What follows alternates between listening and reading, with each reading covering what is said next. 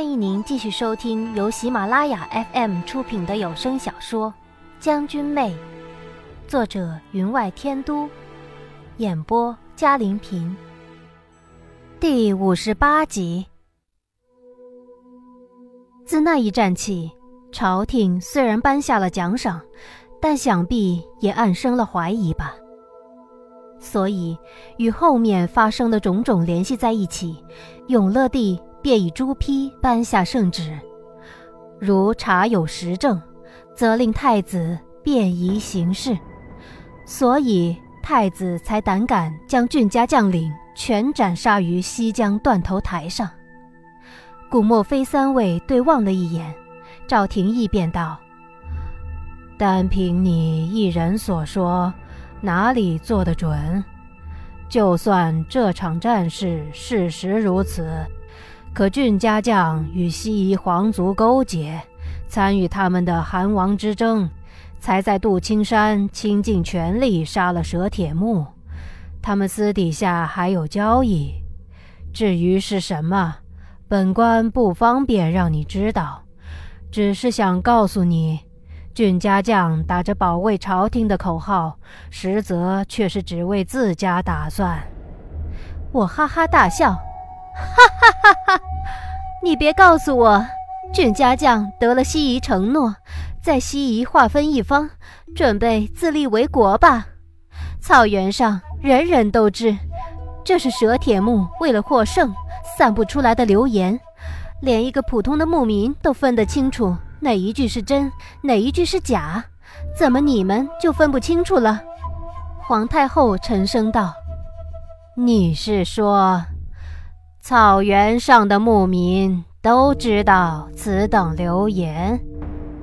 当然，古墨飞便道：“怎么可能？此等机密之事。”皇太后嘿嘿两声冷笑：“呵呵，这种大案如此草率，你们当的好官。”皇太后自是在指桑骂槐的骂皇帝了。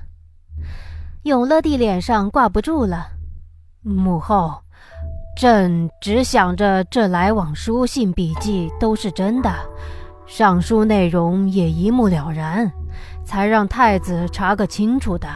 谁成想，太子脸色灰白，还没有从刚刚杀妻的罪名里想出什么好办法来，又让永乐帝在当年郡家将被诛的事上怀疑了起来。他即使计谋辈出，这时也想不出什么好办法。听了永乐帝的话，他竟然没有想着为自己辩护，只是呆呆地坐着。皇后却是毫无办法，只能不停地用担心的目光打量着他。古墨非却是个不赞成换太子的死硬派，还在想办法为太子开脱，问道。那太子身上的伤，可是你有意为之？我哈哈一笑，脸上俱是计谋得逞之后的得意。既然被你们知道了身份，我还有什么可隐瞒的？不错，我不光是为了替我相公报仇，也是为了能在你们面前说出真相。那乌木齐知道草石部落与俊撵玉接触过一段日子。便找上门来，我就将这招灵猴刺月交给了他，还告诉他在什么情况下可以用。他那么聪明，自然会想办法创造条件。也是你们太子太狠毒了，不过是比武切磋，非要让人重伤不可，结果报应到了自己身上。古墨飞道。凭你一个小小女子，怎么会有如此周密的心思？如果没有人指使，你要下官怎么相信？他冷冷地望着我。你三番五次狡辩自己并非落日霞，如今却爽快承认，难道这是某人教你的不成？我笑道：“顾大人，你不用用言语试探。”想着将旁人拉下水，好去巴结你那个所谓的主子。说到此处，我便又将目光转向太子，再回头道：“我虽生于草原，但也明白欲擒故纵的道理。如果你一问，我便承认自己是草食公主，你们还会听我讲这么多话吗？还会相信我讲的吗？你想知道谁教给了我这一切？我自然不会你们中原人的这些弯弯道道，但是俊撵玉却熟知你们的心思。他被曹德宝率万人追赶，被我救了下来。就知道俊家完了，我要他想办法伸冤。你知道他说了什么话吗？我学着当时的口气道：“他们怎么会让你有机会开口？除非牵涉到他们自己，让他们自己痛了，认为自己被冤屈了，才会让你开口述说。所以，如果想伸冤，”只能自身先犯下能通天的大罪，至此，你才有可能见到能为你伸冤之人。我冷冷地用目光扫了堂上众人一眼。不错，太子的伤，的确和我有关。乌木齐王子向我探听俊年玉的武功，我就偏偏将这一招告诉了他，并告诉他，俊少将说过，此招武功。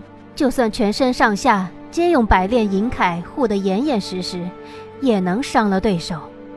乌木齐虽是两年前问的，但我想，那个时候贵国与西夷已然和谈，想必他早就在计划这一步。只是我没想到会这么顺利。但是，如果不是因为他当年草菅人命，又怎么会有此报应？我直接承认此事，让古墨非等准备了许久的问案手段来不及使出来，便没了用武之地。他们面面相觑之时，开始思考一个问题：照道理来说，此事与乌木齐王子有关，可场上的情形大家都看得清楚，不是自家太子步步紧逼，中了人家的圈套，又怎么会受伤？那乌木齐受伤也重。如果我方以此发难，反而受人把柄，说来说去，这一切的源头，原来还是那死人俊撵玉。他虽已身首异处，可他的武技，他的言行，在多年之后，却依旧为自己讨还了公道。堂上众人万万想不到，查来查去，查出这么个结果，竟是一桩无头公案。除了将受害者太子的种种劣迹查出之外，竟一点气也不能给太子出。他原想着自己受了如此重伤，有可能趁机将宁王拉下马，谁成想摆在宁王身边的炸药全炸回了自己的身上。太子恐怕想到了这种种，好端端的坐在椅子上，忽然，一口鲜血喷了出来，溅在地上。如春日盛开的梅花，早有内侍上前扶了太子。永乐帝叹了一口气，道：“唉，扶太子下去休息吧。”他甚至没有问候太子身上的伤。听到皇帝淡淡的语气，太子又是一阵急咳，用手捂了嘴。四名内侍急忙上前，抬起了椅子，朝侧门而去。皇后则向皇上、太后行了一礼，道：“臣妾担心太子，想……”皇上一言不发，只挥了挥手，他便跟着那台椅匆匆的走了。太子脸色灰白的被抬下，皇太后却半闭了眼坐着，一言不发，显然已经怒极。太子杀妻灭女，只为个人小罪。但动摇国之根本，却是国家大事。至于他为什么会这么做，想必当着外官的面，皇上、皇太后也不会再审下去。但是，只要引起他们心中的怀疑就行了。朝中风向一变，自然有人将当年演得死死的真相缓缓揭开。您正在收听的。是由喜马拉雅 FM 出品的《将军妹》。至此，我心中才微松了一口气，却感觉两道目光从侧边射了过来。我抬起头来，瞧见夏侯商将头转了过去，那两道目光却是担忧而焦灼的。我原已经将生死看得极淡，也知道此事若能成功，能否再回俊家村，立于村头看木槿花开，只是一个梦想而已。反正看了也是一个死。但不知道为什么，看到他的目光，我的心却酸了，因为我从他的目光之中，看到了和小七一样的担忧，薄似晨雾，虽摸不着。却将人包围缠绕，让人感觉他的无处不在。我以残缺的半条生命做赌注，让当年的冤案得以大白于天下，心底也曾对竭力挽回我性命的小七时有抱歉，但只对他而已。可不知为何，现在仿佛又有了一人。我忙将心思收拢，听到永乐帝道。这草石公主，朕派人去沙漠，找到她的族人，再定其罪吧。这个时候，宁王却走到堂中，跪下行礼道：“父皇，儿臣有一个请求。她为儿臣侍妾，儿臣也曾与她缱绻情深，可否请求父皇，在定她罪之前，由儿臣看管？”儿臣愿立下军令状，如有不妥，儿臣愿意承担一切责任。众人万万想不到，宁王会为一名侍妾出头，此侍妾还官司缠身，一不小心，宁王便会惹火烧身，与太子的薄情形成鲜明对比。永乐帝自己本身并不是一位薄情之人，见此也不禁感慨道：“商儿。”你不知道他其实心里记挂的是那俊撵玉吗？夏侯商沉默半晌，才道：“其实，儿臣心底也时常想起西江。”此话虽未明言，但其中的意思大家都明白。三位大人于是心照不宣地互相对了对眼色。听闻二皇子有断袖之癖。对象还是那俊年玉。你，唉，你这孩子，就是犹豫的很。永乐帝少见的用了温和的语气与他说话，显然与表面上恭亲孝顺的太子相比，他终于瞧见宁王的好了。古莫非却是不出案台，向皇帝行了一礼，道。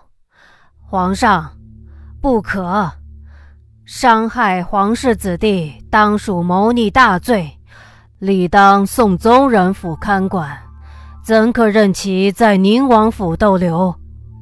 夏侯商很少求永乐帝什么事，而永乐帝也很少帮夏侯商什么。太子让他失望透顶，夏侯商的行事与太子明显不同，看起来他心底又略有了些希望。就想答应夏侯商此事，可古墨非一说，他便又犹豫起来，转头问皇太后：“母后，您看？”我发现这皇帝当真有趣，每每有解决不了的问题时，便把问题丢给太后。皇太后这一次倒没有推辞着叫他自己想办法，只是想了想道。顾亲家说的对，本朝没有这等先例，将一名犯人困于王府的。可落日霞是草食部落公主，并不属于本朝之人，他所犯之罪，当由本朝和草食部落协商发落。皇帝近年勤政爱民。仁义之名远播异域，与四邻关系也渐趋和睦。草石虽是西疆一个小小部族，但我朝更要小心谨慎，不能落人口实，说我天朝以大欺小。草食部落如今都未回故土，只在沙漠隐匿，对我天朝名声可不好。因此，他们的公主虽有罪。但我天朝善待之，任谁也说不出个不字，岂不甚好？因而皇帝，以哀家看，就准了宁王所求吧。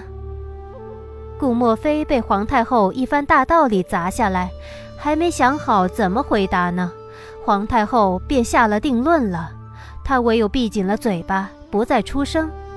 其他两位大人见古墨妃都被驳了回来，他们再清正也不愿意在此等小事上和皇太后拗着，于是皆拱手道：“太后英明。”永乐帝忙跟着道：“那便依了宁王所求。”此等时刻，皇帝与皇太后倒是前所未有的统一和谐起来，想是永乐帝心底也暗暗后悔。心中想着，还是母后目光准些。自己的几个儿子，自己都闹不清楚好坏，将好的当成坏的，坏的当成好的。于是他语气更为亲和：“商儿，你可还有什么要求？”夏侯商显然不太适应皇帝这种转变，怔了怔，抬头道：“父皇，儿臣。”别无他求。永乐帝一副很遗憾的样子，有什么便提出来啊。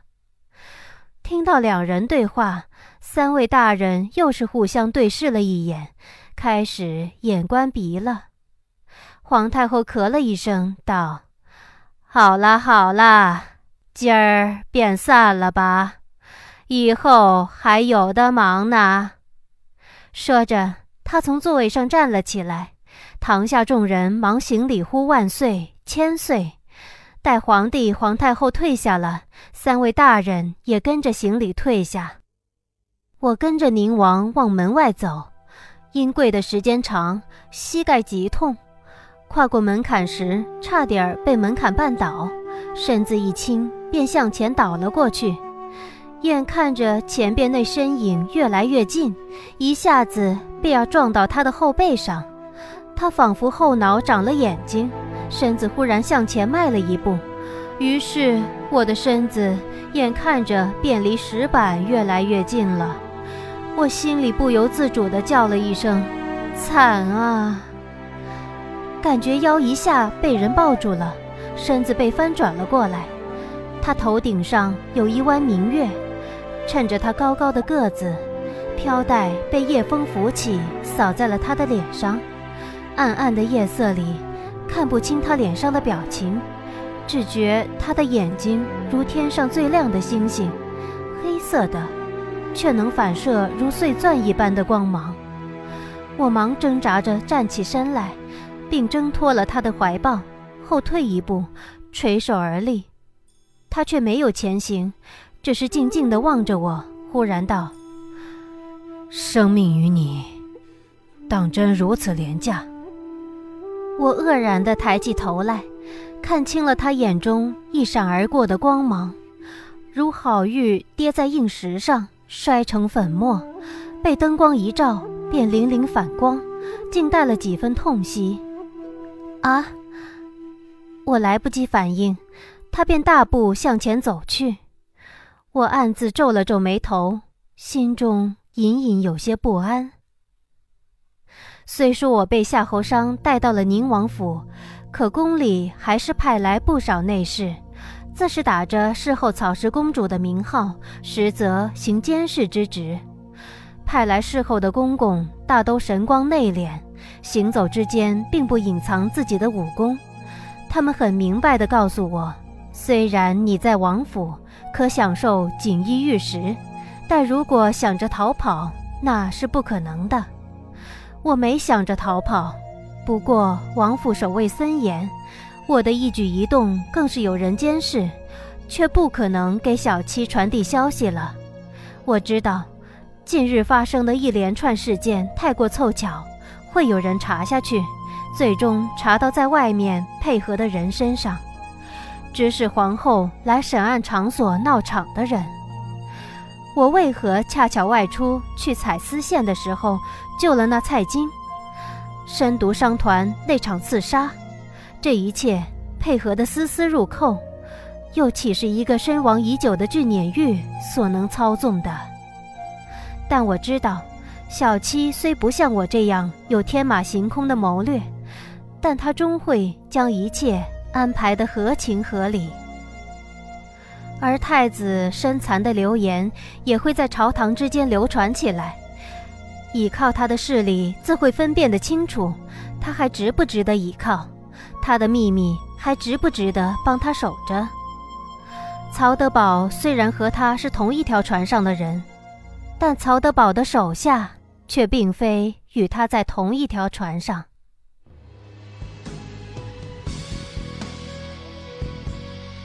听众朋友，本集的将军妹就播讲到这里，感谢您的收听。更多精彩有声书，尽在喜马拉雅。半生一起，半世浪迹，遥想禅谷，煮酒一支江湖名。他归金陵。成鸟。